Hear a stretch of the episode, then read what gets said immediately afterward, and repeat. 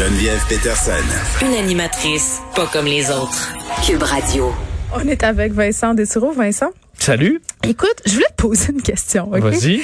Euh, on s'est déjà parlé euh, tous les deux dans la salle commune, là où on travaille, à quel point euh, pendant la pandémie, les parents se plaignaient de leurs enfants. Tu sais, Oui. euh, euh, je sais pas quoi faire avec mon enfant. Là. Oh mon Dieu, va falloir que je le garde chez nous. Les écoles sont Comme fermées. habiter avec ses enfants, c'est comme un drame. Moi, je te disais, ben là, vous les avez faites.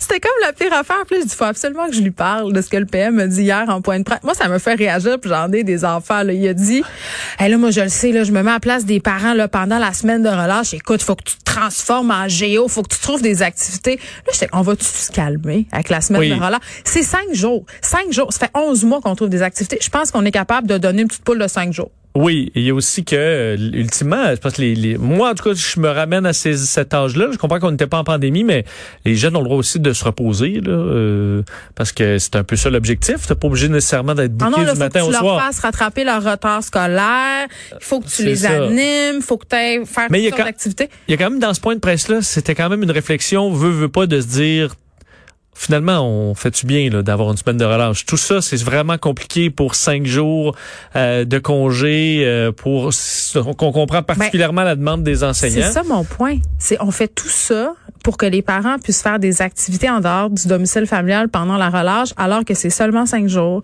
alors que c'est quand même somme toute assez facile euh, hein, d'entertainer les enfants à longueur de journée. Je veux dire, il y a rien comme les laisser jouer dehors, s'ennuyer. Tout le monde comprend qu'ils sont en pandémie. Là, on est- je trouve qu'on est en train de prendre des risques, des risques sociaux pour que nos enfants puissent se divertir. Puis moi, la première, j'étais bien contente entre guillemets que les cinémas rouvrent. Là, je vais en avoir un film au cinéma. Absolument. Mais je suis très partagée. Il y a un côté de moi qui fait aïe aïe, tu sais, c'est cool, mais d'un autre bord, c'est une si bonne idée. Je suis à l'aise que ma fille de 14 ans se pointe au cinéma.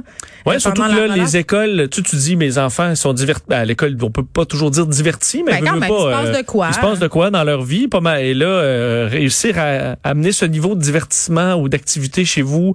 Euh, Mais moi, c'est ben- ça. Je suis pas une prof, je suis pas une géo, je suis pas une éducatrice en service de garde. Il y, a- il y a des gens qui sont professionnels, qui font ça très bien. Moi, je suis leur mère. Oui, puis là, dans les écoles, on est bien rodé, je pense, sur les mesures. Oui, il y a des éclosions, mais je pense que c'est en général bien bien fait. Et là, tu t'en vas, n'en veux pas, là, au cinéma, ben là, les gangs d'amis ensemble, il y en a qui vont... tu euh, euh, les grands-parents qui vont garder. Je comprends que M. Legault veut à tout prix que ça n'arrive pas, mais ça va arriver. Disant, ben là, j'ai pas d'autres moyens. Euh, on demande au, euh, au patron d'être conciliant, mais ça, ça, ça va être compliqué, là. Penses-tu qu'ils vont pas frencher leur chum, leur blonde, les ados, dans le fond du cinéma quand la lumière va être fermée? C'est sûr. Voyons! Sûr, mais ça, ils se prennent peut-être en deux cours. Quoique là, il y a des profs, c'est plus, euh, les lumières sont pas éteintes aussi. oui, mais il y a quelque chose qui s'appelle comme le pourtour de l'école. ça, je te dirais oui, ça. non, c'est vrai. Bon, euh, là, euh, évidemment, on a peur des variants à Montréal euh, et on va concentrer la vaccination dans la région de Montréal. On cherche d'ailleurs des vaccinateurs pour l'opération du stade olympique. Moi, je suis allée me faire vacciner au stade dans l'épisode H1N1.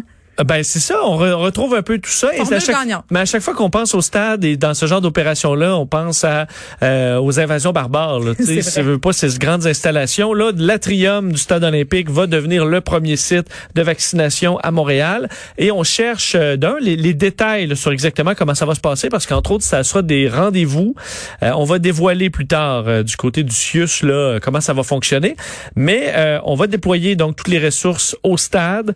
Euh, on sait que les doses vont finir par arriver. Donc, l'objectif, c'est d'avoir, quand, quand la machine va rouler à plein, le stade, c'est l'endroit où ça va se passer. Mais là, on a besoin de vaccinateurs. Donc, des gens qui euh, vont pouvoir postuler sur jevaccinedansl'est.ca. Mais voyons, c'est précis de même. Ah Oui, Pas dans oui, l'Ouest, oui. là. Ah non, Dans l'Ouest, ils s'arrangeront bien. Je vaccine dans l'Est.ca et vous pourrez donc euh, ben, soumettre votre candidature et possiblement être recruté. Mais attends, est-ce qu'il faut être infirmier, infirmière? Parce que je sais Ben- qu'on jasait d'impliquer les pharmaciens, même euh, certains sexologues, travailleurs de sociaux. euh, ça- Ouais, ça je pense se pas qu'on est rendu. Il y avait différents, euh, une déclinaison là quand t'es rendu aux optométristes. Moi, je euh, peux-tu te vacciner, mettons, si je me, si je me décide? parce que t'es loin dans Ah, très je loin, ça fait vraiment mal. Mais donc au début, on comprend qu'on va pas prendre euh, un physiothérapeute là, pour euh, aller faire de la vaccination. Mm. Alors je- on verra les, euh, les critères, mais euh, je pense qu'au départ, c'est vraiment ceux qui sont plus habitués.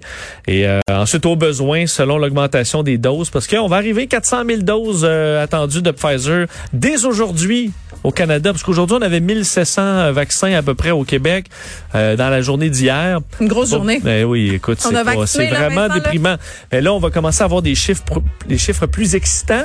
Ça va faire du bien, là, donner des 10 000 puis des 12 000 vaccins. On va sentir qu'on euh, progresse un peu. Puis là, ça va être la vraie liberté. Là, on pourra y aller à la piscine, on pourra y aller au cinéma quand tout le monde sera vacciné. Bien fin septembre, la piscine, ça va être. Euh, ah non, mais il y a quelque chose qui s'appelle un chauffe-eau. Ouais, les gens vont se lâcher en ligne dans la dépense. Là. Ça ah, sera les années folles. on va vouloir, commence fin septembre. on va vouloir vivre. Les gens vont commander des bouteilles de vin insoupçonnées. Moi, j'ai vraiment l'impression qu'on va revivre euh, les années les folles. les chauffes terrasses, là, ils vont rouler. ça va y aller tempête. Vincent Descroix, t'écoute avec Mario Dumont dans quelques secondes. Merci tout le monde d'avoir été là. On se retrouve demain à 13h.